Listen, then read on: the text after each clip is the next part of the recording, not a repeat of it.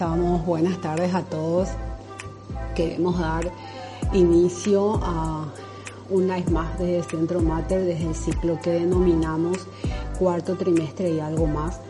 Hoy con un tema eh, frecuente, con un tema que muchas veces afecta eh, a la familia, a la pareja, por ese deseo de gestación que que se tiene por la ansiedad que puede generar este deseo de, gestación y el no poder lograr. Y para hablar del tema lo, tendremos al doctor Guillermo Ramallo, que voy a invitarlo ahora, quien es ecológica y reproductiva. Guille, ¿cómo estamos? ¿Qué tal? ¿Cómo, ¿Cómo estamos? Súper bien, súper bien.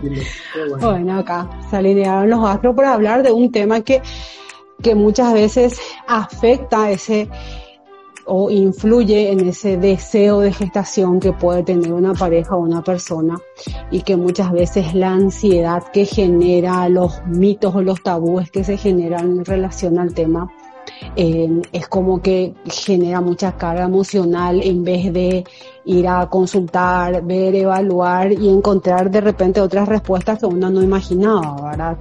Entonces, para eso estamos aquí, para hablar un poco del tema a todas las personas que se están uniendo, que quieran realizar algunas preguntas o preguntas, bueno, los pueden ir diciendo y los las vamos, las vamos realizando al doctor.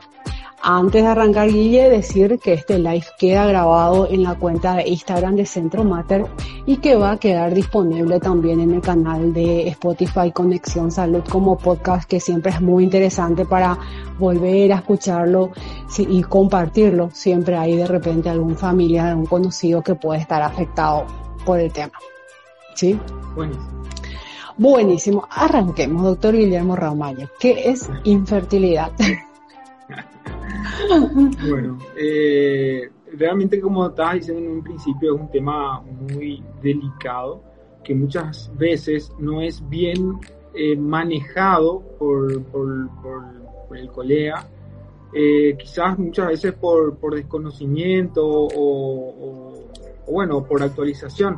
En realidad, infertilidad viene el concepto de mantener relaciones sexuales sin protección eh, independientemente de, de, la regularidad o del ciclo, si, si se mantiene relaciones sexuales en un periodo de un año, lo cual aproximadamente sería como, podemos decir, 12 ciclos, ¿sí? Eh, el 85% de las parejas que, que, digamos, intentan un embarazo por el periodo de un año, lograrían un embarazo y quedaría un 15% que no lo lograría. O sea, tras pasar un año de intentar o mantener relaciones sexuales sin protección y no lograr un embarazo, entonces a partir de ahí consideramos, y esto es súper importante entender, a la pareja infértil. Porque no estamos hablando de solamente eh, la mujer o el hombre, sino estamos hablando de la pareja. Por lo tanto, el diagnóstico, obviamente, es de la pareja y por lo tanto los estudios a realizar es a la pareja y por supuesto que el tratamiento va a depender también del diagnóstico a la pareja. Eso es muy importante aclarar que tras pasar un año de relaciones sexuales, ahí entramos dentro del diagnóstico de infertilidad y es donde amerita hacer estudios eh, destinados obviamente a tratar de encontrar las causas de la infertilidad. También entiéndase infertilidad, y quiero antes aclarar que la infertilidad también entra las pérdidas recurrentes, ¿sí? Que también entra dentro de un concepto de infertilidad el hecho de haber pérdidas recurrentes. Ahora, el tema es eh, el concepto en sí de decir dos, tres pérdidas consecutivas, es ahí donde entra mucho el debate, pero también pérdidas recurrentes sería una infertilidad también. Claro, de hecho yo antes que, que justamente me aclaraba tenía el concepto que tipo infertilidad y esterilidad de dos cosas como diferentes porque esterilidad era el que no podía eh, concebir y la infertilidad que se embarazaba y no progresaba. Sin embargo, hoy no, no usamos más esos conceptos de esa manera. Exacto, lo que pasa es que está basado básicamente en, en, estadística, en números, o sea, la posibilidad de, una, de un embarazo en un intento en un mes, digamos, en una fecha fértil, no es del 100%. Eso es lo que hay que entender para no generar ansiedad también. Que cuando una, una pareja empieza a buscar un embarazo y no lo logran en el primero, en el segundo, en el tercero, no generar esa ansiedad de que, de que algo está mal. ¿sí? Ya. Cuando la, la, mujer es, es, regular en su ciclo menstrual, eh, como digo, el diagnóstico en sí, para poder entrar dentro del sistema de estudios para saber posibles causas es tras un año. Salvo que, ojo, salvo que eh, haya un diagnóstico, digamos, eh, conocido de la pareja. Por ejemplo, que el, el, varón ya tiene el diagnóstico de varicocele o venas en, la parte del escroto o en el testículo, para que me puedan entender. Y la mujer que tenga eh, irregularidad menstrual, o sea, una mujer que no menstrua por un periodo de tres meses, obviamente no vamos a esperar un año para empezar a hacer recién el, el diagnóstico, ¿sí? Claro. Entonces eso también es importante aclarar. Y, y, la edad de la mujer para hablar de periodos tiene que ver o no? Sí, en, relación a este un año que decís, por ejemplo, porque cada vez estamos viendo digamos, más gestaciones eh, como planificadas y deseadas y es como que se está esperando más estar como más en un desarrollo personal y profesional, entonces estamos viendo mujeres como más maduras, digamos, digamos mayores de 30, mayores de 35 años que empiezan con su deseo de gestación y se encuentran que no se embarazan, entonces para ellas también hablamos de un periodo de un año o el periodo es menor. Y no, eh, en realidad para todas entraría, pero obviamente si, ah, estamos en una edad, digamos, eh, por encima de 35 y sobre todo por encima de 40, ya probablemente eh, ya, no, ya no esperaríamos un año, como decís, porque ahí el tiempo juega en contra. Tienen que entender que, el, el correspondiente, digamos, o el igual al espermatozoide del hombre es el óvulo de la mujer, el óvulo. Claro. Eh, el óvulo es, está, digamos, en una etapa de división celular que todavía no llega a completarse, solamente se completa eh, por cada ciclo menstrual, un óvulo llega a completar y al, famoso ovular, ¿sí? Pero todos esos óvulos que están detenidos, todos esos óvulos que están en un periodo detenido de la división, tienen, o sea, o se detuvieron, mejor dicho, cuando estábamos en periodo eh, fetal, o sea, la edad del óvulo detenido, ¿sí? Es la edad propia de la mujer, ¿sí?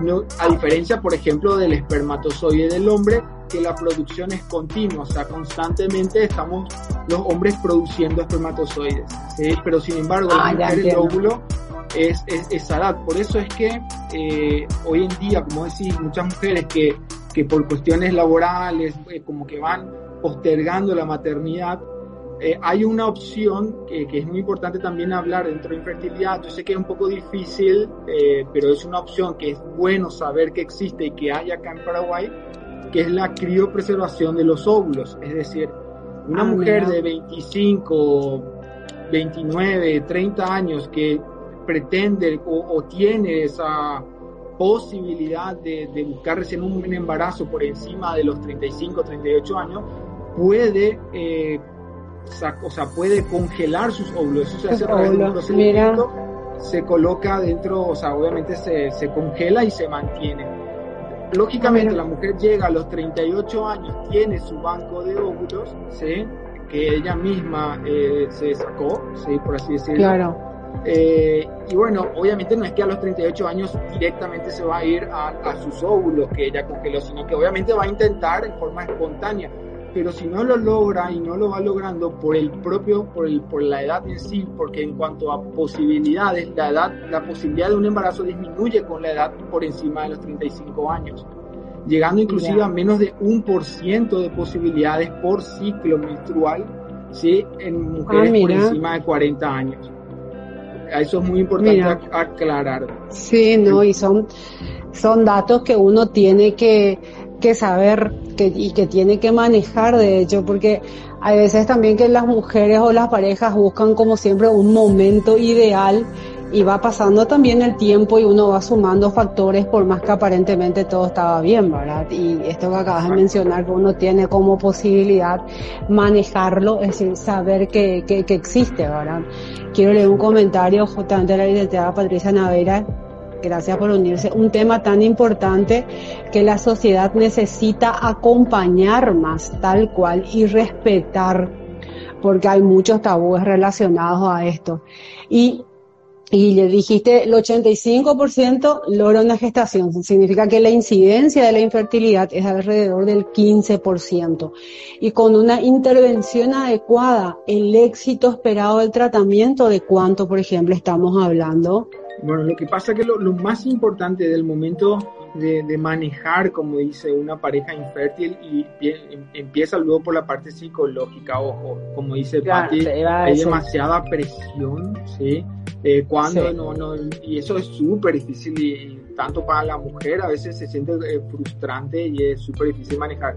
Por eso que en infertilidad lo más importante es tratar de no dar tantas vueltas, ahí me, me logró, me logró tocar mujeres o parejas en realidad que llegan al consultorio después de cinco años de haber intentado, de haber consultado con varios colegas que, que le hacen estudios y estudios, pero nunca realmente logran eh, canalizar la vida y así va pasando los años y cada vez la claro. frustración es mayor. Entonces, por eso es muy importante recurrir al especialista en infertilidad para poder manejar estos casos. Eh, claro. Y eso, y por eso hablamos de tras un año de mantener relaciones sexuales, entonces a partir de ahí recién empezamos con la fase diagnóstica. Sí o sí es muy importante hacer una fase diagnóstica. La fase diagnóstica implica estudios tanto al hombre como a la mujer. Ojo que las causas pueden ser múltiples o pueden ser unas. O sea, no porque yo te haga un estudio, el primer estudio a la mujer y encuentre que, no sé, que no ovula, ponele o algo así, uh -huh. y no quedarme con ese diagnóstico. Yo tengo que completar el paquete diagnóstico. Es decir, claro. el marido o la pareja sí o sí tiene que hacerse el espermograma. Eso es muy importante también en nuestra sociedad donde muchas veces los hombres somos reacios a hacer el, el claro. diagnóstico. Entonces, Como que se, se asume que la, digamos, la causa o la responsabilidad de esa gestación está todo en la mujer. Así mismo. Entonces, eso es súper importante recalcar que hay que hacer sí o sí el estudio a la pareja. Entonces, hacemos, eh, completamos esa primera fase diagnóstica. Empieza eh, por el permograma en el hombre, vemos la, el, cómo está, el, digamos, el, la ovulación en la mujer, las trompas, bueno, una serie de estudios que hacemos a la pareja. Una vez que terminamos esa fase diagnóstica, ahí recién planteamos el tratamiento. Y existen ya. tres tipos de tratamiento que van a depender del diagnóstico, ¿sí? Y esos ya. tres tratamientos, uno se llama coito programado, ¿sí? Coito uh -huh. programado sería la estimulación de la ovulación y obviamente el coito que programado como su nombre dice lo tienen en la casa o en algún lugar donde quieran con el vino con el champán entonces bueno eso es el coito programado lo que se hace es estimula la ovulación por el claro. otro lado es la inseminación intrauterina que también consiste en una estimulación y eh, no es un coito finalmente programado de la pareja en sí, sino que consiste en introducir mediante una cánula el semen de la pareja dentro del útero, pues se llama inseminación intrauterina, que también se hace en algunos casos específicos. Y por el último es la fecundación in vitro, que es el tratamiento de mayor complejidad, que generalmente se hace en algunos casos particulares es el que tiene más, digamos, posibilidades, más o menos 40, 60% de lograr un embarazo, también depende de las, de las oportunidades y el diagnóstico inicial. Entonces la fecundación in vitro sí ya es mucho más complejo porque requiere obviamente una estimulación, la toma de óvulos, agarrar el espermatozoide, se hace la fecundación en el laboratorio y bueno, ya es como ya un proceso un poco más, más complejo y más largo. Súper importante esto, y quiero recalcar, la estimulación de la ovulación, y lo digo a todas para que repitan, debe ser controlada. Porque yo veo que muchas mujeres que no logran un embarazo se van a la farmacia, compran la pastilla para estimular la ovulación, toman y no controlan, eso se tiene que controlar ecográficamente por un motivo en particular muy importante, porque no sabemos la respuesta. Hay que hacer ecografías para saber cómo responde a esta droga, porque existe la posibilidad que se sobreestimule y obtengas no solamente una ovulación, sino dos, tres o cuatro. Y cuatro implicaría cuatrillizos o trillizos. Y si tanto buscamos un embarazo, trillizos, cuatrillizos, es un embarazo de alto riesgo. Por lo tanto, no es, por más que parezca tierno y es muy lindo pensarlo, muchas veces es un embarazo de alto riesgo. No todos llegan a término. No llegar a término implica nacimiento prematuro. Nacimiento prematuro implica tres camas en terapia, un gasto impresionante. Entonces es importante entender que ni aún así los mellizos, para, la, para la infertilidad, el éxito no es en tener mellizos, porque también mellizos es de alto riesgo. es tener mejor un hijo sano.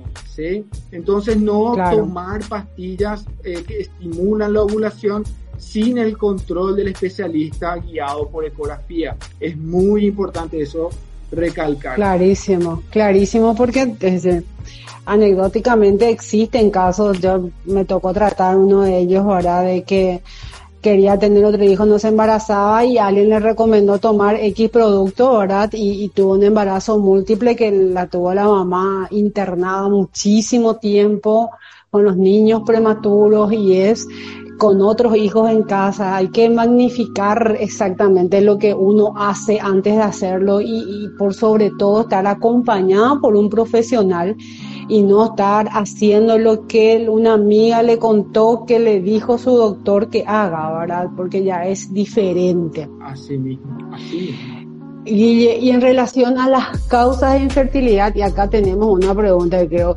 cuando hay un diagnóstico de ovario poliquístico, tampoco se esperaría hasta un año como para iniciar algún tratamiento. Es decir, ¿cuáles serían las causas de infertilidad y la respuesta a esto? Y bueno, y con respecto al tema del ovario poliquístico, uno de los síntomas o la expresión del ovario poliquístico es la justamente la anovulación. O sea, la mujer no ovula y por lo tanto hay ciclos irregulares.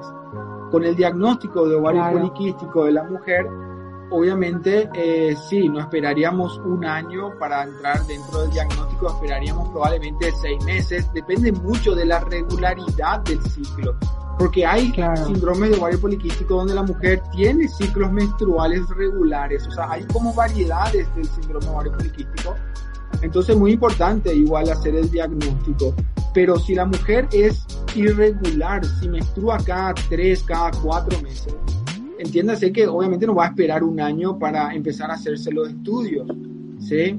A lo mejor, eh, bueno, eh, la, primera instancia va a ser regularizar el ciclo, porque muchas veces las mujeres que tienen ovario poliquístico también hay sobrepeso, también hay obesidad, es mejorar el estilo de vida, hablar sobre con, respecto a las ansiedades, calmar la ansiedad de la pareja.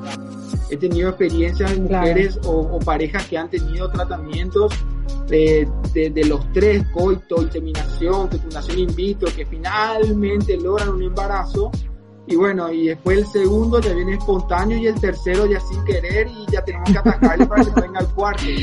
O sea, es está más que demostrado que, que, la ansiedad influye y hay que acompañar, que es muy frustrante para la mujer y para la pareja cuando no logran y sobre todo cuando las expectativas son muy altas, porque de repente plantear un tratamiento hay que entender que hay números estadísticos y no plantear un tratamiento con expectativas muy altas porque se choca con la pared muy fuerte. Entonces, tener bien claro los números. Yo sé que los números a veces son fríos, pero nos ponen una idea de, de, lo que puede pasar o no. Entonces eh, es muy difícil realmente tratar y, y, dar información, de no generar falsas expectativas tampoco, pero, pero también acompañar, porque es como dar una mala noticia, pero tratar de que no sea tan malo también a la vez, y eso para es muy importante. Claro, acá justamente hay un comentario de la licenciada Lucía Costa que dice justamente la infertilidad es un sufrimiento que necesita ser acompañado, ¿verdad? Por, por toda esa carga emocional que implica. Pero y hablando, quiero retomar un poquito el tema de las causas ovario poli, otras causas, es decir, por ejemplo, diagnósticos masculinos o femeninos que de repente la mujer no asocia que puede estar asociado con un riesgo de infertilidad. Y bueno, desde el punto de vista del factor masculino, Obviamente, eh, al, ser el estudio del espermograma, lo que nosotros evaluamos es la cantidad de espermatozoides, la calidad de espermatozoides, ¿sí? Y también la movilidad de los espermatozoides. Por lo tanto, cualquiera que sea poca cantidad, poca movilidad o poca calidad, que sería la morfología o la forma que tienen los espermatozoides, podría llevar a una causa, digamos, masculina que podría ser genético o podría también ser por varicocele o algún traumatismo o algo que podría, podríamos evaluar con el urólogo la causa masculina. Y el aspecto femenino, eh, pues, obviamente el ciclo menstrual es muy importante ver si hay algún tipo de alteración del ciclo menstrual. Ahí entramos en los problemas hormonales que podría ser tiroides, prolactina o obviamente el propio ciclo menstrual en sí, como dijeron el síndrome ovario poliquístico.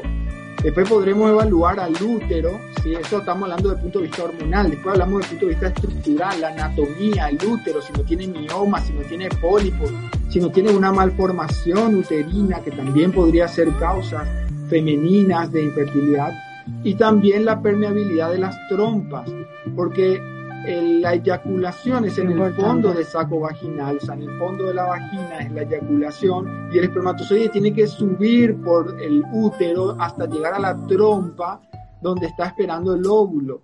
Entonces tiene que haber una permeabilidad y a veces por infecciones pueden haber adherencias o, obstrucciones de las trompas, que también podría ser una causa femenina de, de infertilidad. Ya, clarísimo.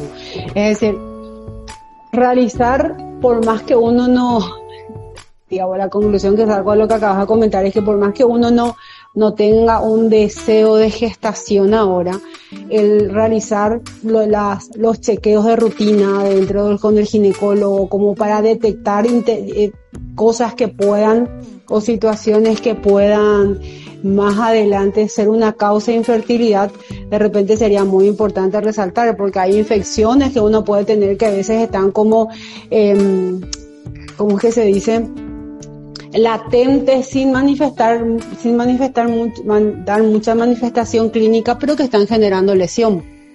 Sí. Y justamente hoy me, hoy me llamó una, una paciente amiga a comentarme un mm. caso y de paso eh, quiero eh, saludar también por, a través del live.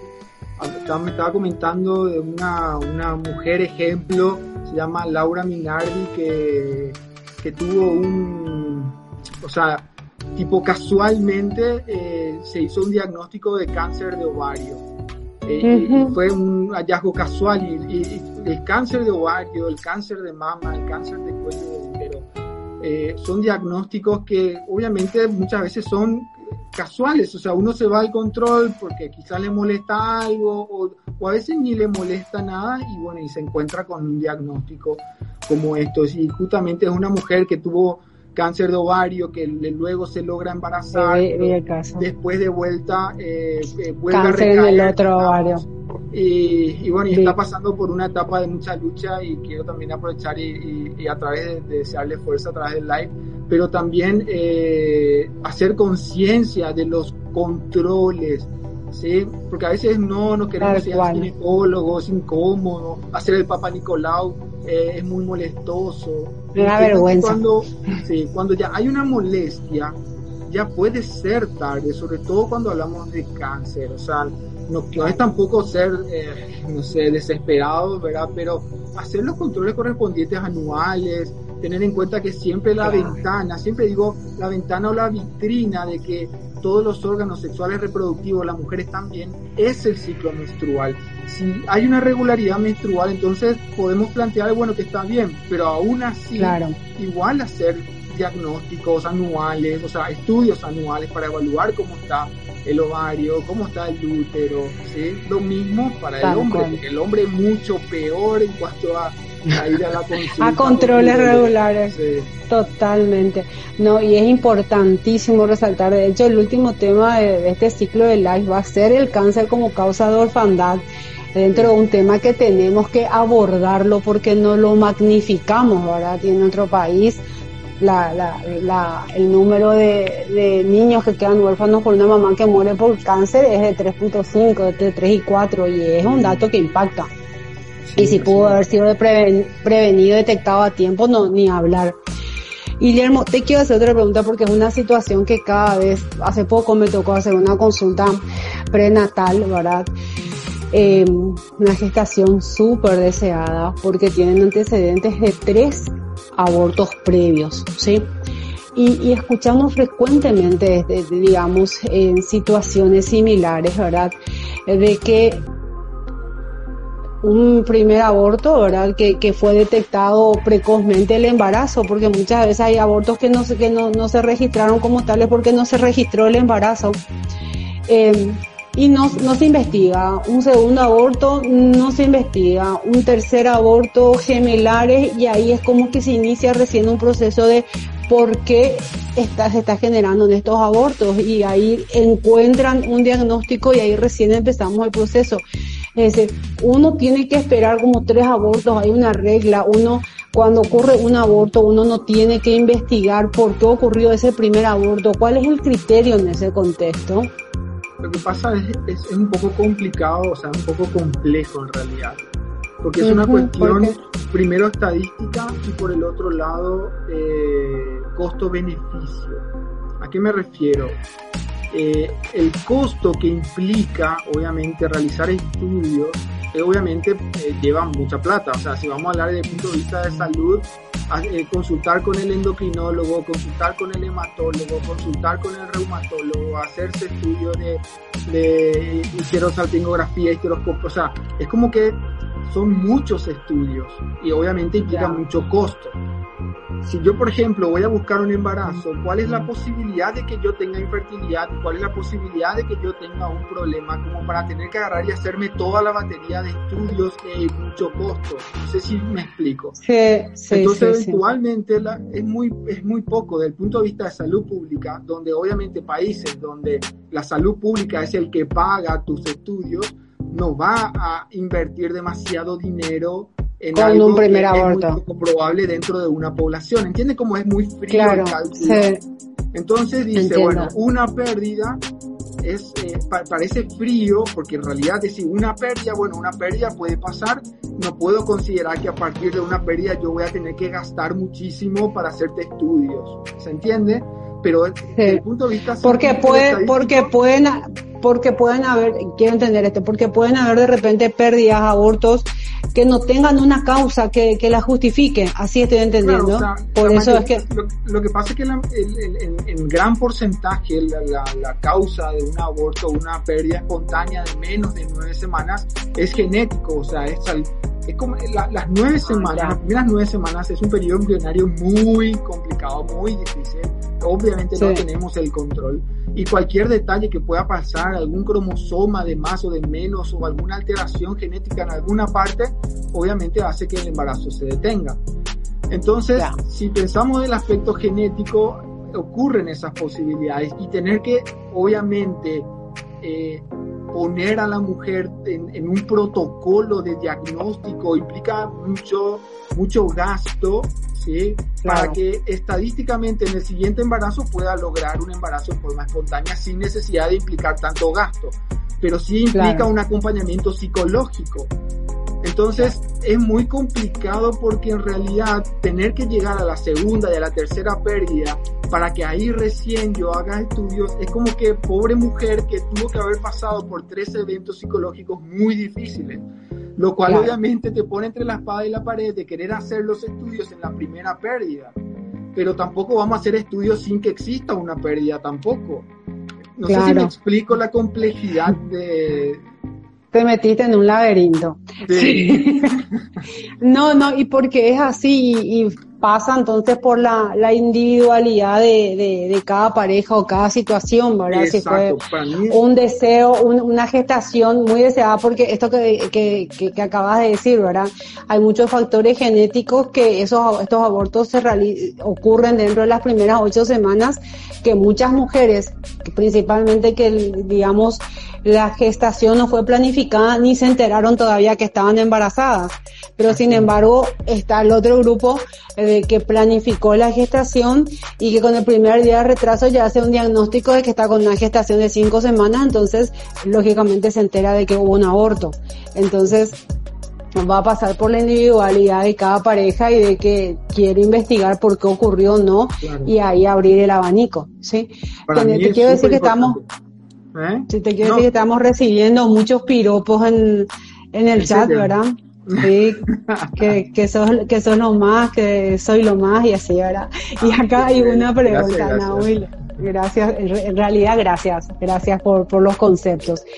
Acá hay una preguntita que dice, una, te leo la pregunta, ¿cuánto tiempo se espera para realizar una, una inseminación artificial después eh, ¿qué probabilidad de embarazo hay con la endometriosis? Bueno, eh, la inseminación artificial en realidad no es que hay un tiempo de espera, sino que primero es importante un diagnóstico. ¿sí? Si obviamente una, eh, la mujer es regular en sus ciclos, yo siempre aconsejo que, que se tranquilicen, que, que, se den tiempo y que esperen un año. Sobre, bueno, si solamente son una pareja, como dijimos hace rato, jóvenes. Si estamos 38 años, probablemente vamos a hacer estudios ya, ¿verdad? O 35, 38 años donde eh, la edad quizás nos juega contra reloj. Bien, pero si es una pareja joven eh, y llevan seis meses, la mujer es regular, tiene estudios básicos, estoy hablando de estudios básicos no precisamente buscando la infertilidad, sino una ecografía normal, o sea, claro. aparentemente no tiene problema de tiroides, o sea, una cuestión básica. Entonces, tranquilo, esperamos un año, no hace falta tener que eh, crear ansiedad, ¿sí? Obviamente también es una decisión de la pareja. Lo mismo pasa con el tema de, lo que hablamos de las pérdidas recurrentes. Uno puede hacer todos los estudios que quiere porque la plata sale de uno, no sale del, de la salud. Claro, del Estado, claro, Se entiende. Entonces, eh, bueno, hace eso. Entonces, una vez que llegamos al diagnóstico, ahí se plantea. Bueno, el coito programado es una posibilidad que tiene esta chance. La inseminación también es una posibilidad que tiene esta chance. Pero lo más importante para hacer un coito programado o una inseminación artificial es que las trompas del, del útero tienen que ser permeables, sí o sí. Si las trompas están obstruidas o las trompas están dañadas, es una fecundación in vitro directo. La alternativa. Entonces, nada, o sea, no es que hay un tiempo, es decir, si hay un diagnóstico de infertilidad, después, o sea, hay un tiempo, un año, ya, diagnóstico de infertilidad, se hace el estudio de la pareja infértil se encuentra la causa o no se encuentra la causa, entonces se plantea, si no hay una obstrucción de las trompas, se plantea el coito programado o la inseminación. Lo que sí se hace es que eh, generalmente se recomienda repetir tres, en tres oportunidades cada tratamiento. O sea, si voy a hacer un coito programado, tres veces. Si voy a hacer una inseminación, ah, hasta tres veces. No repetir muchas veces, ¿verdad? Claro. Entiendo perfectamente. ¿Y lo de la endometriosis? Y la endometriosis es una patología, digamos, podríamos decir que con el tiempo cada vez va como destruyendo la anatomía interna de, la... O sea, como que va degenerando o lesionando. Claro, lesionando. Hay que entender esto que el dolor menstrual no es normal. ¿sí? Esas mujeres que tienen un dolor menstrual pero piensan que es normal y toman un paracetamol o un ibuprofeno, después al año ya el paracetamol ya no le hace bien, ya un ibuprofeno más un ketorolac, más no sé, una terapia de ejercicio, o sea, entiendan que la endometriosis cada vez va doliendo más al punto que le lleva inclusive a la mujer a la urgencia. O sea, no tomen como normal eso, porque la endometriosis cada vez va destruyendo el tejido ovárico o... o, es decir, va transformando el tejido, va de forma... Y entonces también, obviamente, eso va o sea, puede producir infertilidad también la endometriosis. Entonces tengan en cuenta también eso como algo de que si están con dolores menstruales, cuiden obviamente su fertilidad haciendo los diagnósticos precoces de endometriosis y así también el tratamiento precoz para conservar la fertilidad de la mujer a largo plazo. Se reentiende, Guille, y, y muchas gracias a todas las personas que están preguntando porque no es una pregunta que le respondemos solo a la persona, sino que es una respuesta multiplicadora porque pueden ser, son varias las personas que pueden estar con las mismas, mismas inquietudes y por ende se, se transmite la respuesta. Acá tenemos otra pregunta, Guillermo, que dice, ¿cuánto tiempo se espera después de una pérdida para volver a buscar un embarazo? Bueno, y ahí hay una cuestión física y una cuestión psicológica. Desde el punto de vista físico, obviamente desde el primer ciclo menstrual que la mujer empieza a tener, ya puede obviamente quedarse embarazada. O sea, es como que el cuerpo ya le está diciendo, ya, ya estoy listo, ya estoy preparado. Pero el tema nomás es eh, la parte psicológica, chocar muchas veces, eh, siempre le digo, eh, buscar un embarazo es, desde el punto de vista estadístico, es, tirar un dado donde yo no puedo sacar la cara negra. O sea, si yo voy a buscar un embarazo, sí o sí existe la posibilidad de que se vuelva a repetir el, evento de la pérdida.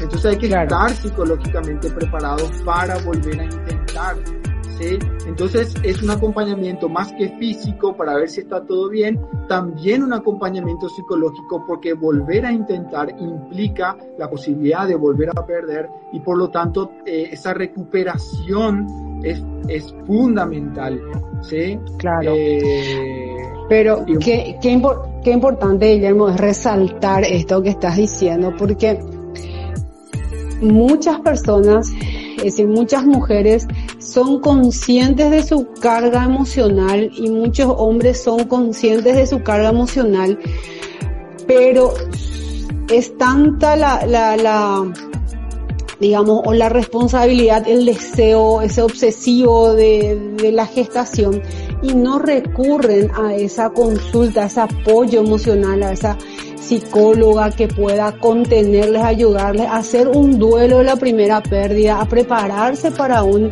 para un siguiente embarazo con el riesgo de esta pérdida y se va generando un círculo que, que, a veces es muy difícil de cortar dentro de la relación de pareja y familia, ¿verdad? Eh, así que para que vos te des cuenta y, yo pienso, ¿verdad? Con respecto al parto, y acá otra vez hablo del parto, si nosotros eh, hablamos de parto, entonces, bueno, está el tema de la oxitocina, que es la hormona del amor, la hormona que genera vínculo, calma, ¿sí? Entonces entendemos que para tener un, un, parto eh, lindo, amoroso, como, como, bueno, como ya venimos hablando hace mucho, necesitamos que la mujer esté tranquila, que libere oxitocina. Claro. y sabemos que la oxitocina es el que genera el placer, el orgasmo.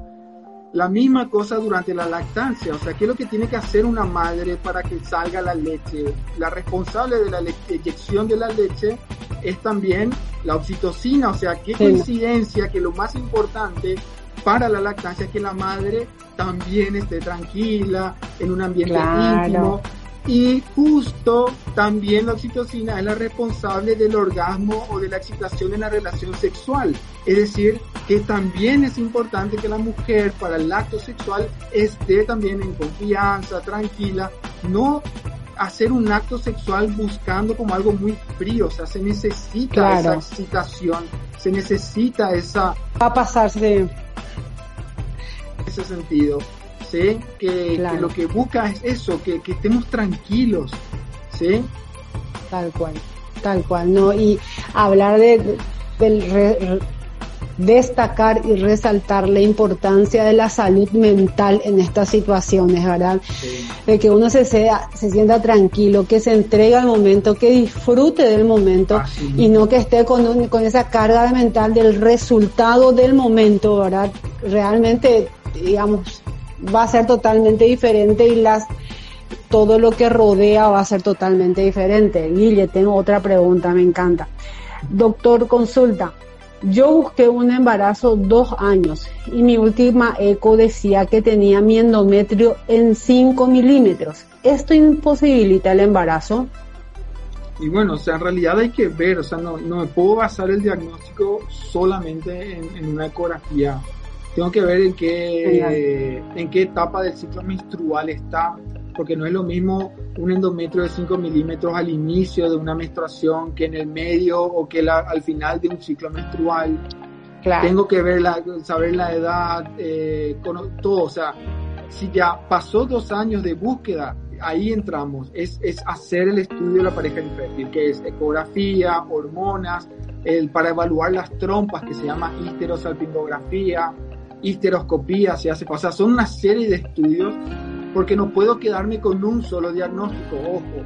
Claro. Tengo que buscar otras causas, ¿sí? Porque si yo me quedo con un diagnóstico, vamos a poner ovario poliquístico, eh, no ovula, entonces, ah, bueno, voy a estimular tu ovulación, estimulo la ovulación, no se embaraza, no se embaraza, no se embaraza. Ah, bueno, espera, voy a evaluar un poco a tu pareja. A ver, ¿puedo el señor, voy a hacer un poco tu estudio. Ah, el señor también tiene problemas de espermatozoide. Vamos a hacer tratamiento de la pareja.